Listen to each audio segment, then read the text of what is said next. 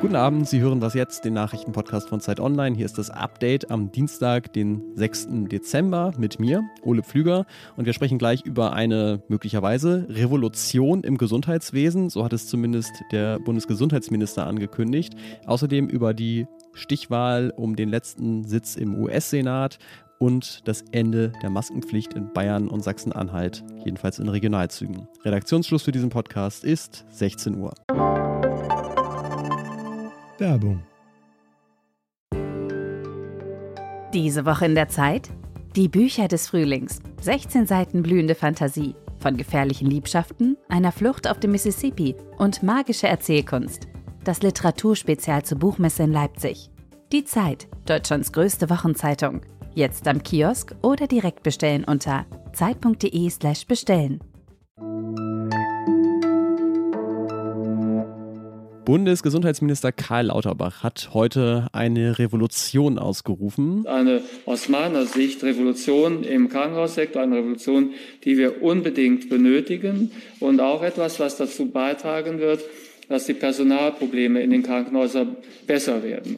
Schlecht bezahlte Pflegekräfte, überlastete Ärztinnen und Ärzte und massiver wirtschaftlicher Druck Krankenhäuser in Deutschland haben jede Menge Probleme. Das ist in der Corona-Pandemie besonders klar geworden, aber war eigentlich davor auch schon bekannt.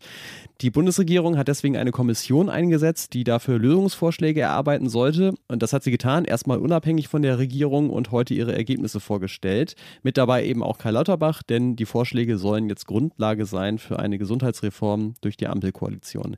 Egal ob Reform oder Revolution, was genau die Kommission rät und was daraus werden könnte, darüber Darüber spreche ich jetzt mit Ingo Arzt aus dem Gesundheitsressort von Zeit Online. Moin Ingo.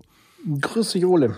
Wenn man ein Problem lösen will, muss man natürlich erstmal wissen, was das Problem ist. Wie hat die Kommission denn die Lage in den Krankenhäusern zusammengefasst? Mm, diese Kommission hat recht schonungslos den Status quo beschrieben, also dass der ökonomische Druck in Krankenhäusern einfach riesig ist, und das liegt eben an dem bisherigen System, wie Krankenhäuser Geld verdienen. Also die kriegen eine Fallpauschale, je nach Behandlung und Patient gibt es da so eine Kategorie, da fällt man rein und dafür gibt es dann Geld. Und wie kompliziert die Behandlung am Ende wirklich war, wie lang man da im Krankenhaus war, wie intensiv das alles war, das spielt eine untergeordnete Rolle in der Vergütung. Und das sorgt eben dafür, dass die Krankenhäuser bei komplizierten Patienten auf ihren Kosten sitzen bleiben. Und das will man jetzt grundsätzlich umbauen. Wie denn? Weg von diesen Fallpauschalen. Es soll quasi so ein Grundstock an Geld für die Krankenhäuser geben, je nach Therapien, die sie anbieten und die sie vorhalten. Am besten kann man das vielleicht an der derzeitigen Situation in den Kinderkliniken erläutern. Da gibt es gerade die große RSV-Welle, dieses Virus, das viele Kinder befällt. Und die Kliniken sind total überlastet und äh, sind am Limit. Das hat damit zu tun, als Kinderklinik kriegst du nur Geld, wenn du ein Kind tatsächlich behandelst und nicht dafür, dass du Betten und Personal vorhältst für den Fall, dass da so eine RSV-Welle kommt. Und das will man eben ändern, dass äh, Kliniken zum Teil auch einfach dafür, dass sie eine Infrastruktur der Daseinsvorsorge vorhalten, schon Geld bekommen. Ist so ein bisschen wie Feuerwehr. Ne? Eine Feuerwehr ist da und der Feuerwehrmann wird bezahlt oder die Feuerwehrfrau dafür, dass sie da ist. Egal, ob es brennt oder nicht. Egal, ob es brennt oder nicht. Das ist immer die klassische äh, Metapher dafür. Hast du das Gefühl, dass das tatsächlich das, den Kern des Problems anpackt? Also kann das die Linderung bringen, die sich alle erhoffen? Und das wird der große Streitpunkt jetzt sein. Es ist nicht die große Abkehr von diesem System der Fallpauschalen. Das wollte man auch nicht, weil das einen ökonomischen Anreiz für die Kliniken ist, tatsächlich effizient zu arbeiten. Es ist so eine Teilabkehr und man erhofft sich jetzt eben, dass aus diesem Mischmasch quasi aus Marktwirtschaft und Daseinsvorsorge das Optimale rauskommt. Ob das am Ende so sein wird, uhuhu, in die Kristallkugel möchte ich jetzt nicht gucken, zumal natürlich noch gar nicht klar ist, was von dem Konzept umgesetzt wird. Da wird auch der Bundesrat noch ein Wort mitzureden haben, weil Gesundheit eben Ländersache ist. Danke dir, Ingo, dass du äh, vielleicht nicht in die Kristallkugel geguckt hast, aber zumindest beschrieben hast, äh, woraus sie gemacht ist. Danke dir. Tschüss.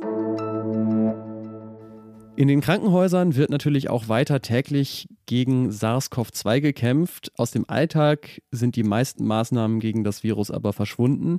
Eine der wenigen Ausnahmen waren Bus und Bahn bisher. Da gilt ja weiterhin in ganz Deutschland Maskenpflicht, beziehungsweise noch, denn Mitte Dezember wird sich das zum Teil ändern. Die Pflicht im ÖPNV, eine Maske zu tragen, läuft zum 9.12 aus und wird nicht verlängert. Das ist Florian Herrmann, Chef der Bayerischen Staatskanzlei und Bayern hat heute als zweites Bundesland nach Sachsen-Anhalt angekündigt, die Maskenpflicht kommt im Nahverkehr weg, beziehungsweise sie wird nicht verlängert.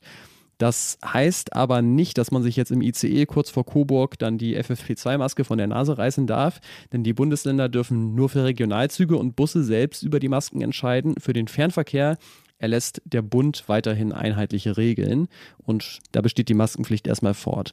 Übrigens empfiehlt Bayern natürlich weiterhin eine Maske zu tragen. Die Maske schützt weiterhin. Es ist eben nur nicht mehr vorgeschrieben. Ich habe schon ein paar Mal gedacht und auch heute wieder, Corona-Regeln in Deutschland, das hat manchmal ein bisschen was von dem sehr komplizierten Gesellschaftsspiel, nur dass dann auch hin und wieder noch plötzlich was Neues im Regelheft steht. Im US-Bundesstaat Georgia wählen die Menschen heute einen neuen Senator für den US-Kongress oder den alten wieder. Das ist Raphael Warnock und der muss seinen Sitz gegen den Republikaner Herschel Walker verteidigen. Und wenn wir mal kurz knapp zwei Jahre zurückdenken, damals hat sich ja erst bei zwei Stichwahlen in Georgia entschieden, dass die Demokraten die Kontrolle über den Senat haben und Joe Biden tatsächlich mit Mehrheiten in beiden Kongresskammern hinter sich regieren kann. Dieses Mal ist das anders. Die Demokraten haben zwar ihre Mehrheit im Repräsentantenhaus der anderen Kammer des Kongresses verloren, im Senat haben sie aber auch ohne Warnock schon 50 der 100 Sitze sicher. Und weil bei einem Unentschieden die Stimme der Vizepräsidentin Kamala Harris entscheidet, haben sie den Senat prinzipiell in der Hand.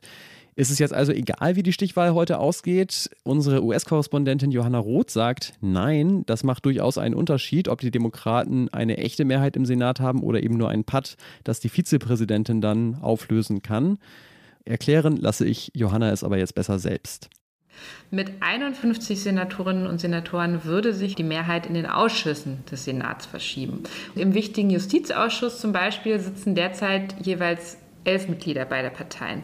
Das nutzen die Republikaner, um Abstimmungen zu blockieren, etwa zu Besetzungen von äh, Richterinnen an Bundesgerichten.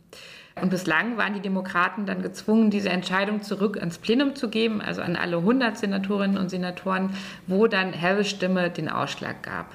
Eine stabile Mehrheit im Senat würde es den Demokraten dann eben ermöglichen, solche Stellen künftig ohne Verzögerung zu besetzen. Was besonders wichtig ist, sollte es eine Vakanz am Supreme Court geben. In den letzten Umfragen sah es übrigens so aus, als könnte Warnock, also der Demokrat, seinen knappen Vorsprung tatsächlich verteidigen. Was noch? Liebes Redaktionsteam. Ja, hallo, mein Name ist Dietmar Wagner. Hier spricht Martina Krauthammer aus Minden. Rufen Sie uns doch mal an hier bei Zeit Online. Das ist unser Angebot und unsere Bitte an Sie und an alle anderen LeserInnen von Zeit Online auch. Gestern Morgen haben wir ja unser Projekt Das Rote Telefon in der Folge schon etwas ausführlicher vorgestellt. Ähm, genau genommen ist es einfach ein sehr direkter Draht in unsere Redaktion 040 743 05513. Da können Sie direkt die Zeit Online-Redaktion erreichen und mit unserer Kollegin dort über alles Mögliche reden. Das Telefon selbst ist drei Tage die Woche von 12 bis 18 Uhr besetzt, aber auch ansonsten können Sie jederzeit Sprachnachrichten hinterlassen oder auf den Anrufbeantworter sprechen und zum Beispiel erzählen, wie Sie durch diesen Winter mit den hohen Energiepreisen kommen oder was Sie sonst noch so bewegt. Ein paar erste Eindrücke habe ich Ihnen ja schon mal zusammengeschnitten. Es ist nett, dass Sie mal fragen, wie wir durch den Winter kommen, weil manchmal weiß ich es nicht. Es geht zum Beispiel um Ärger mit Behörden. Wir versuchen seit über einem Jahr eine ähm, geologische ähm, Geothermie-Heizungsanlage zu installieren. Hier in Minden sind alle so ängstlich, es könnte ein einziger Tropfen Ethanol im Boden gelangen, der das ganze Wasser vergiften würde. Dabei ist auch unsere alte Erdölheizung viel, viel schlimmer. Um Schwierigkeiten in Deutschland aufzusteigen und um viele, viele weitere Themen. Die Situation mit Russland. Wie viele Menschen sich aggressiv gegen die Politiker richten. Bald hören und lesen Sie natürlich mehr davon und bis dahin gerne anrufen 040 743 05513. Und das war es auch schon mit dem Was jetzt Update für heute. Unsere zweite Sendung für Sie im Nikolaus Schuh auf dem Nikolaus Teller.